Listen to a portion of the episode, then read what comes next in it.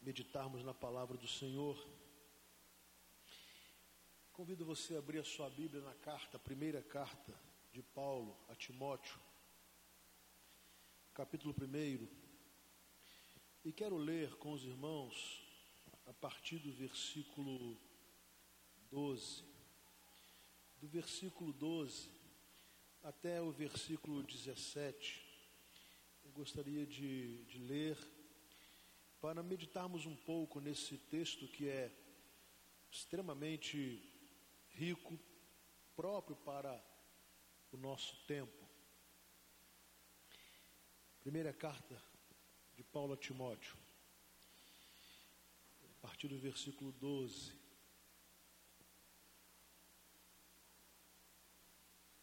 Assim diz a palavra do Senhor: Dou graças a Cristo Jesus, nosso Senhor que me deu forças e me, e me considerou fiel, designando-me para o ministério. A mim que anteriormente fui blasfemo, perseguidor e insolente, mas alcancei misericórdia, porque o fiz na ignorância e na minha incredulidade. Contudo, a graça de nosso Senhor transbordou sobre mim com a fé e o amor que estão em Cristo Jesus. Esta afirmação é fiel e digna de toda aceitação. Cristo Jesus veio ao mundo para salvar os pecadores, dos quais eu sou o pior. Mas por isso mesmo alcancei misericórdia para que em mim, o pior dos pecadores, Cristo Jesus demonstrasse toda a grandeza da sua paciência, usando-me como um exemplo para aqueles que nele haveriam de crer para a vida eterna ao Rei eterno, o Deus único, imortal e invisível, sejam honra e glória para todos sempre. Amém. Meus amados, queridos, essa é a descrição das palavras de Paulo, anteriormente conhecido como Saulo de Tarso, que faz uma declaração sobre ele e sobre Jesus. Ao escrever esta carta a Timóteo, ele abre o seu coração e diz exatamente quem ele era, que tipo de pessoa ele era, como era a sua vida e o seu coração. E logo depois, ele fala sobre Jesus, sobre quem ele é e o que ele faz. É uma declaração que o apóstolo Paulo nos deixa, que deve nos fazer pensar sobre nós. Quem sou eu? O que eu faço? Como é a minha vida? Como é o meu coração? E após essa autoanálise, pensar sobre quem é Jesus e o que ele pode fazer em mim. É impressionante que o apóstolo Paulo, agora já um homem transformado, convertido, um pregador do evangelho, um grande teólogo e missionário, ele diz que ele dava graças a Jesus Cristo porque lhe deu forças e lhe considerou fiel de exercer um ministério tão complexo, um desafio extraordinário, ser apóstolo de Cristo Jesus entre os gentios, ser um missionário que deveria percorrer não só Israel, a Palestina, como ir para a Ásia e para a Europa, levando a palavra de Deus e chegaria a levar a palavra de Deus até a capital do império, a pagã Roma. E Paulo, apesar de ser um homem é, culturalmente, intelectualmente preparado, ele reconhece que o seu ministério existia e era tão bem sucedido por causa da graça de Jesus. E por quê? Porque ele declara a mim que anteriormente, e ele começa a contar o seu passado. Às vezes nós temos dificuldades com o nosso passado guardamos mágoas, guardamos traumas, temos problemas emocionais por causa do nosso passado, frustrações que carregamos durante toda a nossa vida, peso de coisas que fizemos e que fizeram mal a outras pessoas e, e, e outras vezes fizeram mal a nós mesmos, levamos conosco durante toda a nossa vida é, tantas é, frustrações e mágoas e dificuldades e traumas e complexos. E muitas vezes temos dificuldades de falar sobre isso.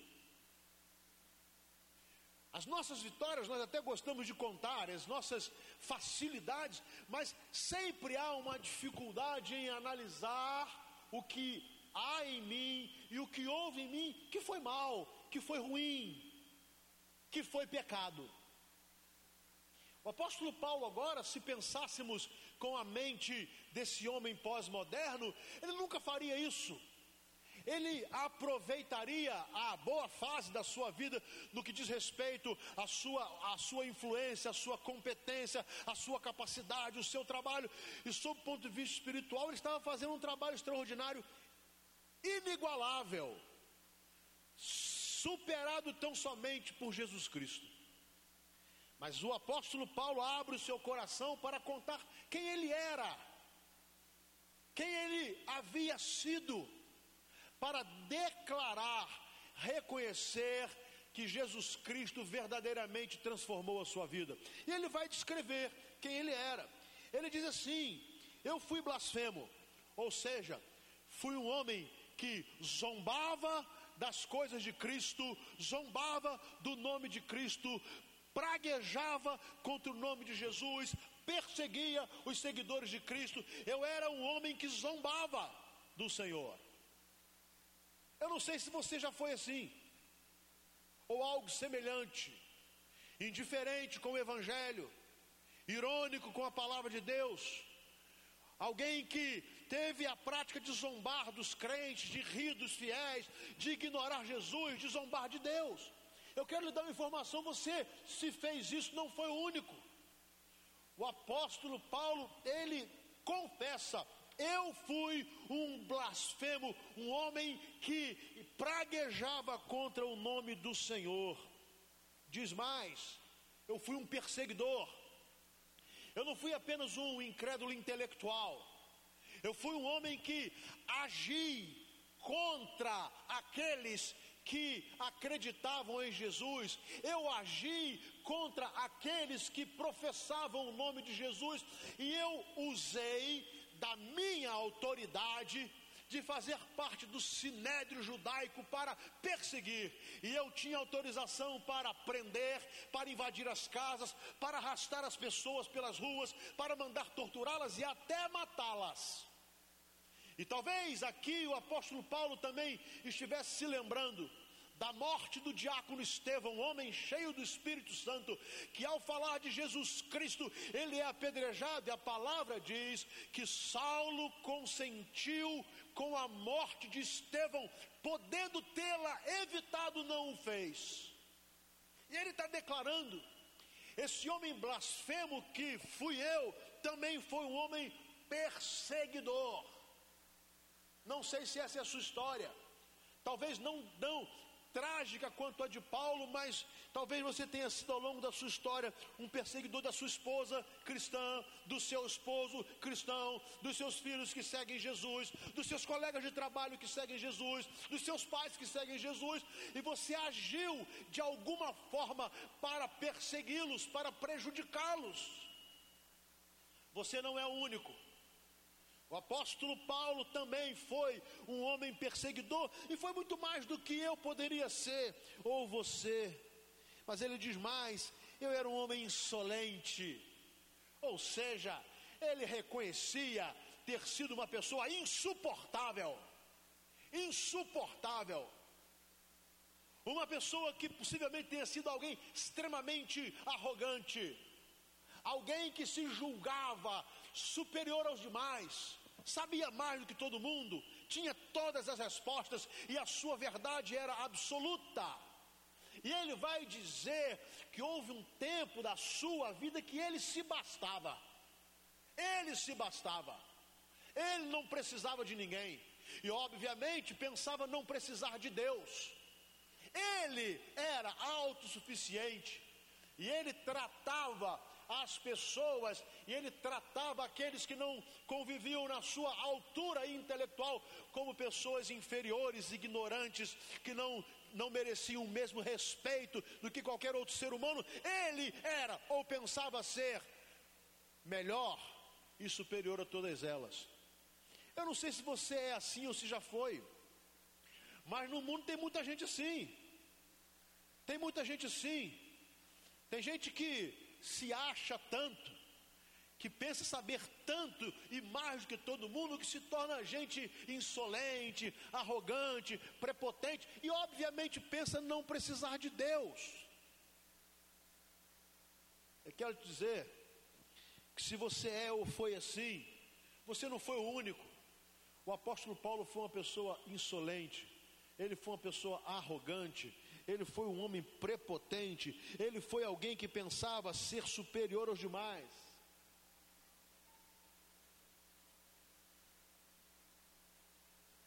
E agora, ele declara: Mas alcancei misericórdia.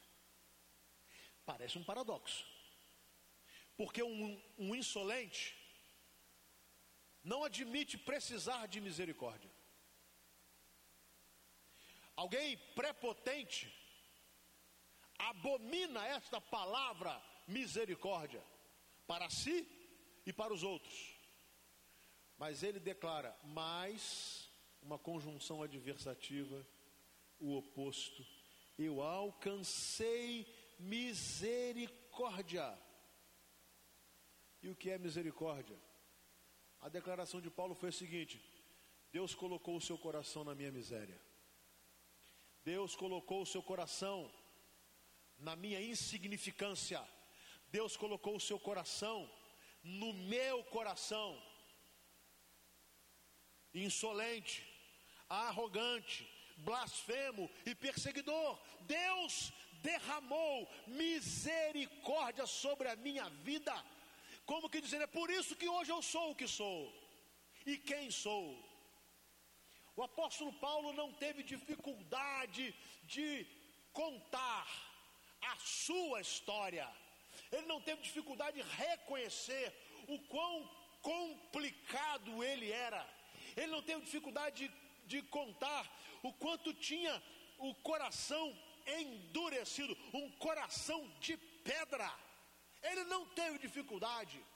E por isso, ele declara ter alcançado a misericórdia do Senhor sobre a sua vida. E diz mais: contudo, a graça de nosso Senhor transbordou sobre mim. Ó, oh, pensa numa pessoa blasfema, perseguidora, insolente. Eu tenho certeza que você vai fugir dela. Você vai fugir. Porque gente assim é gente insuportável. Por isso, o Senhor Jesus fez transbordar a sua graça sobre o blasfemo, perseguidor e insolente Saulo de Tarso. E por causa da fé e do amor que há em Cristo Jesus, ele foi transformado. Paulo, apóstolo, aceitava os açoites. Paulo, o apóstolo, aceitava as cadeias e as prisões. Paulo, o apóstolo, aceitava ser amaldiçoado pelos judeus. Paulo, o apóstolo, apóstolo aceitava as ofensas. Por quê? Porque ele foi transformado. Houve algo, a misericórdia de Jesus e a graça de Cristo foram derramadas sobre ele e tudo mudou no homem difícil chamado Saulo para um homem transformado, agora chamado de Paulo. E o que? Ou o que aconteceu para que essa mudança fosse radical? Ele diz: Eu gostaria que você guardasse o versículo 15, ele vai fazer uma afirmação. Esta afirmação é fiel e digna de toda aceitação. Ou seja, é como que dizendo: o que eu vou dizer a vocês agora é digno de credibilidade.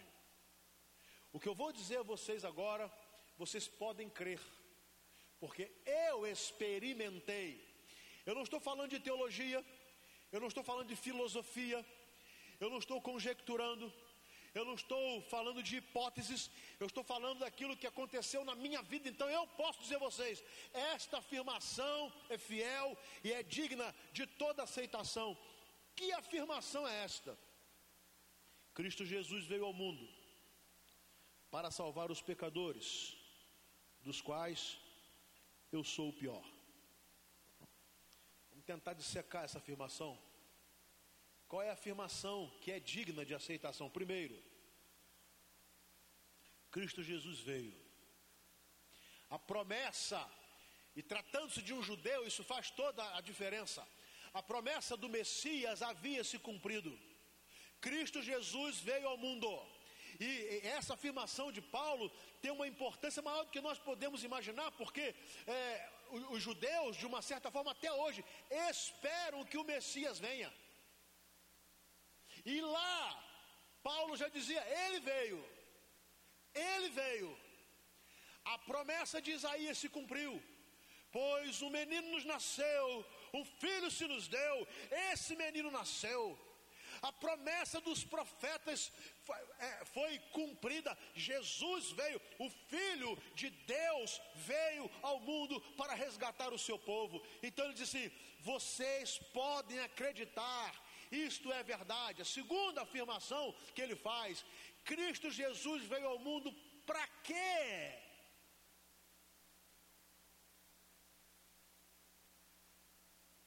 E há uma série de afirmações a respeito de Jesus Cristo. Ele foi um grande mestre, ele foi um grande pensador, ele foi um grande humanista. E alguns dizem que ele foi um grande Buda. Mas não é essa afirmação que o apóstolo Paulo faz. Paulo não se detém na capacidade de Jesus como mestre, e Jesus era um mestre. Ele é o mestre dos mestres. Mas Jesus não veio ao mundo para isso. O, o propósito da vinda de Jesus não foi ser o mestre dos mestres e ser um grande educador, um grande ensinador. Não, não foi esse propósito, contanto tenha sido mestre. Também Jesus não veio ao mundo para ser um, um filósofo que trouxesse uma ideologia nova, uma ideologia que pudesse formar a opinião das pessoas e mudar o mundo ideologicamente. Ele não veio fazer isso. Por isso, Jesus não fundou nenhuma religião. Jesus Cristo não fundou religião alguma. Mas Jesus também não veio para demonstrar ser ele uma espécie de purificação do ser humano, a reencarnação de alguém que já tivesse vivido e agora melhorado e purificado, chega no ápice da iluminação, no ápice da purificação e Jesus vem. Não, senhores. O apóstolo Paulo vai definir exatamente o propósito da vinda de Jesus ao mundo, simples assim. Cristo Jesus veio ao mundo para salvar os pecadores.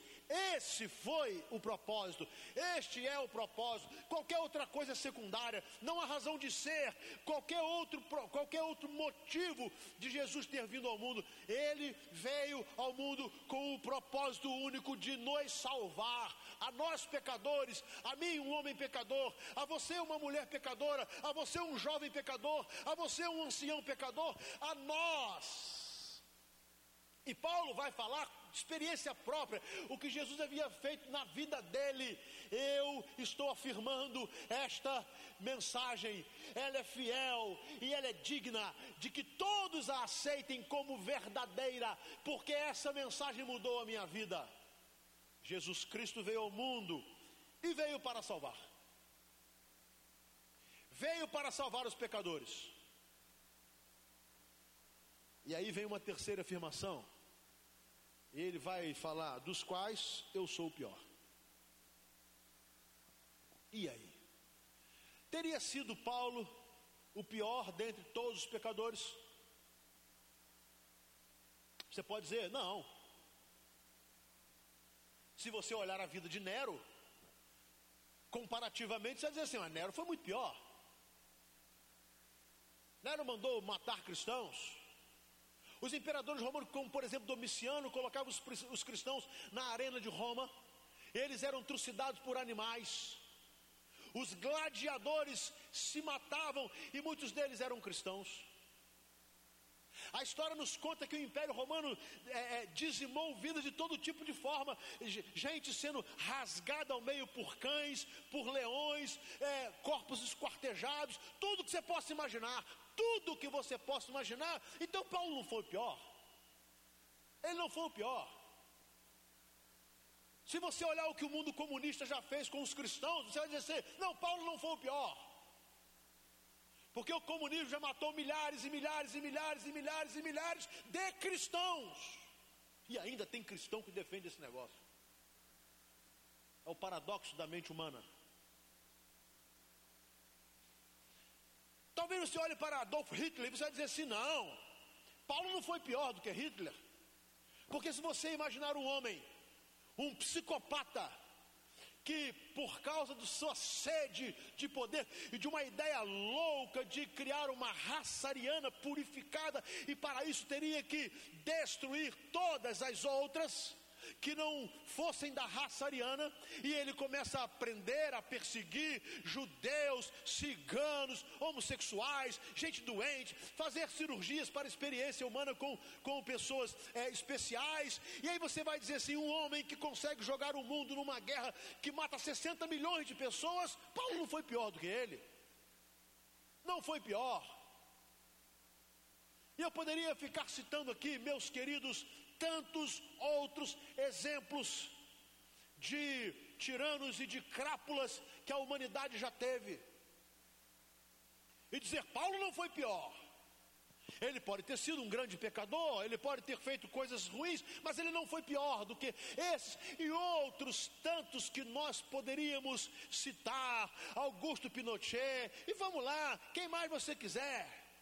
Você vai lembrando de acordo com o seu conhecimento, e você vai lembrando os monstros da humanidade. E você vai dizer: Paulo não foi pior.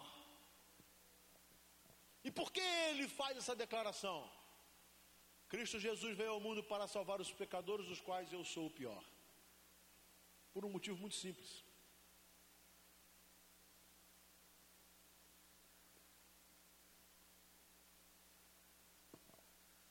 Porque por si só, o pecador está longe de Deus, desagradando o coração de Deus e condenado em seus delitos e pecados. Paulo, como que dizendo assim: Eu sou pior, porque o salário do pecado é a morte. Eu sou o pior, porque não estando em Cristo, me resta apenas uma condenação. Eu sou o pior, porque eu rejeito aquele que veio me salvar. Eu sou blasfemo, eu sou insolente e perseguidor. Por isso eu sou o pior. E possivelmente ele tenha dito isso com a concepção de que, na verdade, não adianta fazer comparação, eu dizer assim, ah, eu sou pecador, mas Hitler pecou mais do que eu. Porque a Bíblia é categórica ao afirmar que cada um dará contas de si a Deus. Cada um. Os meus pecados, deles eu prestarei contas ao Senhor. A minha vida, quem eu fui e quem eu sou, da minha vida eu prestarei contas aos. Ninguém poderá fazer isso por mim, então eu sou o pior. Então, eu, é, o, que, o que eu faço e o que eu sou é exatamente isso que me complica. Não adianta eu querer olhar comparativamente para pessoas que fizeram coisas horrorosas e milhares de vezes pior do que eu possa fazer, não adianta, porque com os meus pecados eu estou condenado. E é por isso que o apóstolo Paulo vai declarar: esta mensagem é fiel e digna de toda aceitação. Jesus Cristo veio ao mundo para salvar os pecadores, dos quais eu sou o pior. E quando eu declaro que eu sou o pior, eu me rendo aos pés de Cristo e me arrependo. Quando eu declaro que eu sou imerecedor, eu me rendo aos pés de Cristo e clamo por Sua misericórdia. Quando eu declaro que pessoalmente eu, eu, eu não tenho condições de contribuir para a minha salvação, eu tenho que me render à graça de Deus, que é um favor que Deus me dá sem que eu mereça. Quando eu me declaro pior, eu estou a um passo de encontrar a salvação. E aí, ele vai explicar, de acordo com a sua compreensão, porque esse homem blasfemo, insolente e perseguidor foi alcançado por tamanha misericórdia e graça. Ele vai dizer assim, versículo 16: Mas por isso mesmo alcancei misericórdia, para que em mim, o pior dos pecadores, Cristo Jesus, demonstrasse toda a grandeza da sua paciência, usando-me como exemplo para aqueles que nele haveriam de crer para a vida eterna. Agora Paulo está escrevendo a mim e a você. Agora ele não está falando mais a Timóteo. Agora ele não está falando mais a ele mesmo, está falando a mim e a você. A compreensão dele é o seguinte: Deus derramou essa misericórdia na minha vida. Porque sendo eu um homem conhecido, e ele era, os discípulos é, custaram acreditar na salvação, na transformação de Saulo. Os discípulos, primeiramente, tinham medo de se encontrar com Saulo. Os discípulos, quando ouviram a notícia e Ananias foi tentar levar Saulo a eles, este homem é um vaso escolhido, eles custaram acreditar. Porque o que eles esperavam de Saulo era perseguição, era prisão, era açoite e muitas vezes a morte. Então Saulo, Paulo diz: Jesus Cristo derramou a sua misericórdia sobre mim, eu alcancei misericórdia para que em mim no pensamento de vocês, o pior dos pecadores, Cristo Jesus pudesse demonstrar a grandeza da sua paciência. A boa notícia é o seguinte: Deus é paciente, Jesus é paciente, Ele conhece você, Ele sabe o quanto você já foi insolente, Ele sabe o quanto você já foi ingrato, Ele já sabe o quanto você já foi blasfemo, Ele sabe o quanto você foi zombador, Ele sabe, mas Ele é longânimo, Ele é paciente, Ele é misericordioso, Ele quer transformar transformar a sua vida assim como transformou a de Saulo. E Saulo serve como exemplo da, do tamanho da misericórdia de Deus, serve como exemplo do poder dessa graça que pode transformar qualquer pessoa, sem exceção. Saulo serve para mim e para você como exemplo de que o pior dos pecadores Jesus pode transformar. E o que é lindo ele diz mais: um exemplo para aqueles que nele haveriam de crer para a vida eterna. Agora ele transcende a, a nossa vida aqui na terra. Ele fala de um Jesus que vai ser extremamente superior a tudo que nós podemos imaginar. Ele vai falar sobre alguém que pode abençoar a nossa vida, não só aqui, a nossa saúde, o nosso emprego, a nossa família. É, não. Ele fala de um Jesus que não apenas nos ajuda a sermos melhores ou a melhorarmos as nossas relações humanas, não. Ele fala de um Jesus que pode curar a doença do pecado que nos mata e nos dá vida eterna. Amém? Isso é maravilhoso. Por isso, Paulo afirma, queridos, essa mensagem, essa notícia que eu vou dar a vocês é fiel e digna de toda a aceitação. Como que dizendo, você pode crer nisso. Você pode colocar a sua fé nessa mensagem. Agora presta atenção. Paulo foi cirúrgico. Ele foi pontual. Quando ele falou de salvação, ele falou tão somente de Jesus. Quando ele falou de vida eterna, ele falou só de Jesus. Quando ele falou de misericórdia, ele fez menção somente ao nome de Jesus. E quando ele falou da graça, ele falou da graça de Jesus. Paulo entendeu. E não é uma coincidência, se é que podemos dizer assim, que no capítulo seguinte, capítulo 2, ele vai dizer assim, versículo 3: Isso é bom e agradável perante Deus, nosso Salvador. Guarde isso. Que deseja que todos os homens sejam salvos e cheguem ao conhecimento da verdade. Porque há um só Deus e um só mediador entre Deus e os homens, o homem, Cristo Jesus, o qual se entregou a si mesmo como resgate por todos. Esse foi o testemunho dado em seu próprio tempo. Olha o que Paulo vai falar. Essa mensagem é fiel e digna de toda aceitação Cristo Jesus veio ao mundo e veio para salvar os pecadores, dos quais eu sou o pior, você é o pior, você é o pior, você é o pior, você é o pior. Mas fomos alcançados pela misericórdia de Deus, Deus colocando o seu coração na nossa miséria. E a graça de Jesus é derramada sobre as nossas vidas. Graça é algo que recebemos sem que façamos nada para merecer. E ele afirma: Deus quer que todos cheguem ao conhecimento da verdade. Que verdade? Disse Jesus: Eu sou o caminho, a verdade e a vida. Ninguém vem ao Pai a não ser por mim. E aí, ele vai ser muito prático. Ele diz para você assim: Você quer chegar a Deus?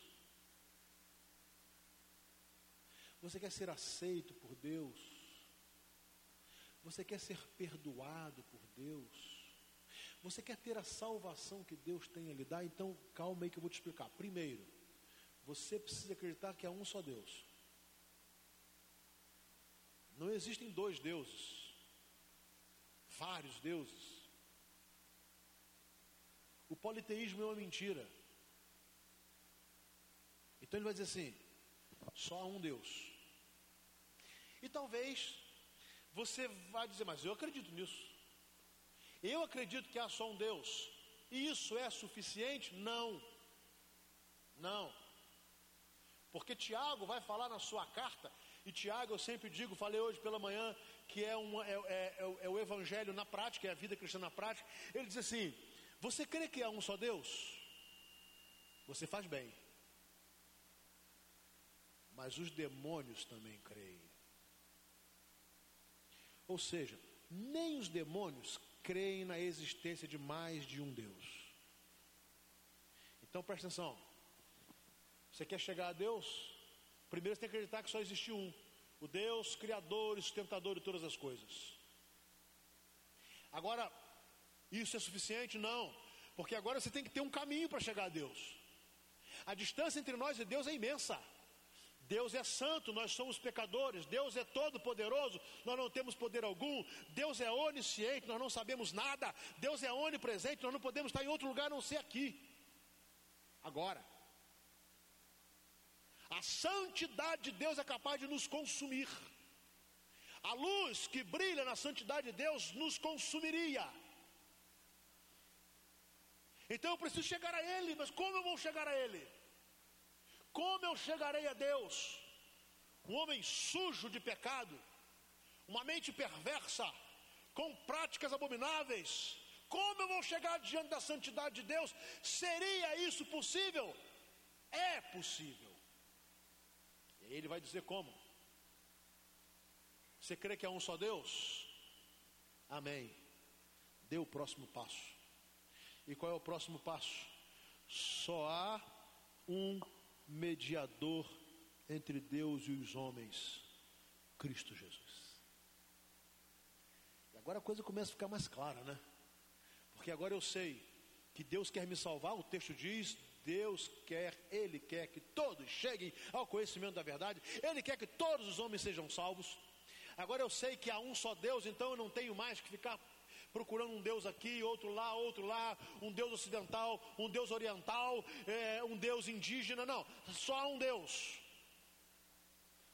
Mas ao reconhecer a distância que está, que me afasta de Deus, eu agora sei que tem um jeito.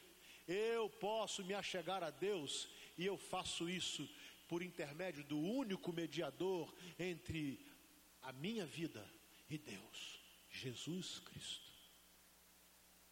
Então, quando eu reconheço isso, né, há um hino no cantor cristão que diz assim: Foi Jesus que abriu o caminho para o céu, e não há outro jeito de ir.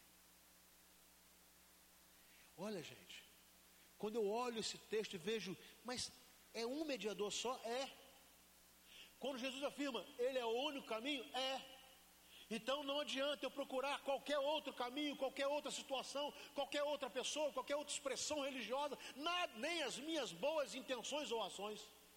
Ou eu chego a esse único Deus por Jesus, ou eu não chego. É simples assim. E aí talvez surja a grande pergunta: mas por que a exclusividade em Jesus? Vamos reconhecer? Citamos aqui homens maus, muitos homens maus, mas precisamos citar também homens e mulheres que foram muito bons. Pessoas que abençoaram a humanidade. E poderíamos ficar aqui descrevendo, descrevendo, descrevendo, descrevendo. Quando nós olhamos um homem como Tomás de Aquino, Agostinho, Agostinho, um homem que vivia nas trevas do pecado, e ele declara que ele foi transformado pelo poder do Evangelho. Quando olhamos uma mulher como Madre Teresa de Calcutá, que dedicou a vida toda a vida em prol de gente esquecida.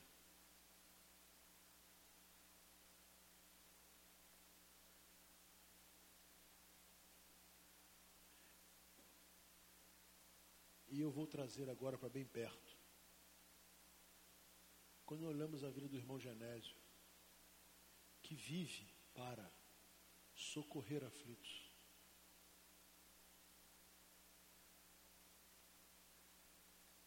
Eu poderia ficar citando aqui na humanidade tantas outras pessoas que deram o melhor de suas vidas para abençoar aqueles que só tinham motivo de sofrimento.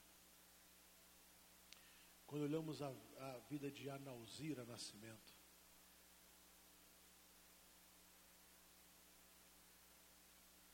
que sendo missionária na Angola, quando estourou a guerra na Angola,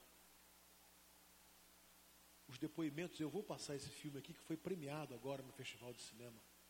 A Nauzira Nascimento, a missionária batista, viva, atuante. Depoimento dos angolanos foi assim: todo mundo foi embora, mas ela ficou. A ONU foi embora, mas ela ficou. Só que ninguém se compara a Jesus. E por que Jesus é o único mediador? Paulo vai dizer, porque foi ele que se entregou a si mesmo, como resgate por todos. Jesus entregou a sua vida por mim e por você. Jesus entregou a sua vida para salvar Paulo, Jesus eh, para salvar Pedro, para salvar a mim, para salvar a você. E só ele tinha condições de fazer isso, sabe por quê? Porque ele não tinha pecado. Então ele tomou os nossos pecados sobre ele e os pagou na cruz.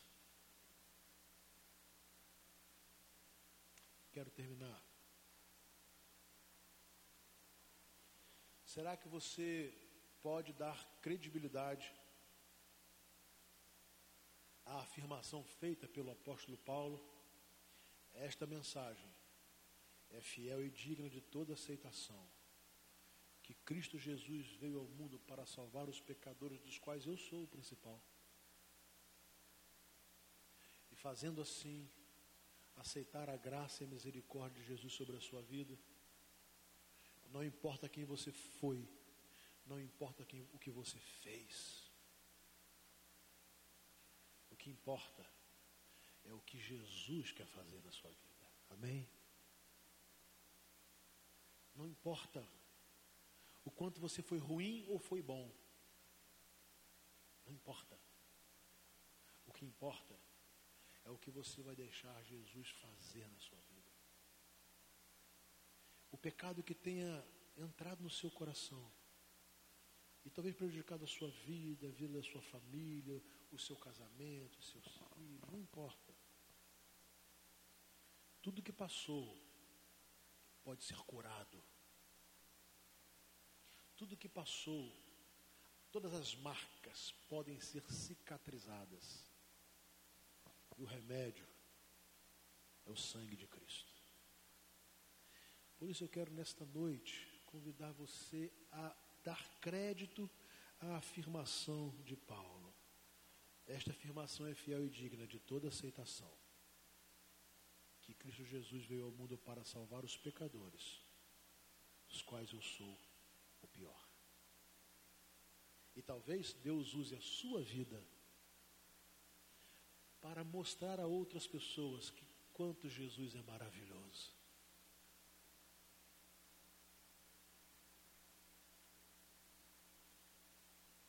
Milton, quero falar para você. Você não sabe disso. Mas há pouco tempo lá na cidade, recreio, você estava numa colina, sozinho, e algumas pessoas te observaram. E alguém que conheceu o seu passado disse assim: está vendo aquele rapaz? Ele era terrível. Mas hoje ele é uma pessoa completamente transformada. Glória seja dada ao nome de Jesus. Você nem sabe disso. Estou te falando agora. Sabe o que é isso, gente? É a misericórdia de Deus que foi derramada sobre uma vida que era uma vida temida e agora é vista como uma vida produto de um milagre. Louvado seja o nome do Senhor. Jesus pode usar a sua vida assim. A nova criatura. Quem você era poderá ser usado de uma forma tremenda para Deus, para fazer de você uma criatura nova e mostrar às pessoas que convivem com você que você é alguém diferente, é alguém com um novo brilho nos olhos, é alguém com um novo sorriso, é alguém com uma, uma nova vida, é alguém que, com quem aconteceu algo extraordinário, inexplicável ao mundo. Inexplicável mas absolutamente explicável pela palavra de Deus. Jesus Cristo veio ao mundo para salvar os pecadores, dos quais eu sou o pior. E Ele derramou a sua misericórdia sobre a minha vida, e a sua graça transbordou em mim, e por isso eu sou um novo homem. Eu quero convidar você a curvar a sua cabeça em oração. Sabe, Júlio, eu queria que você tocasse para a gente um pouquinho de novo Nada além do sangue de Jesus.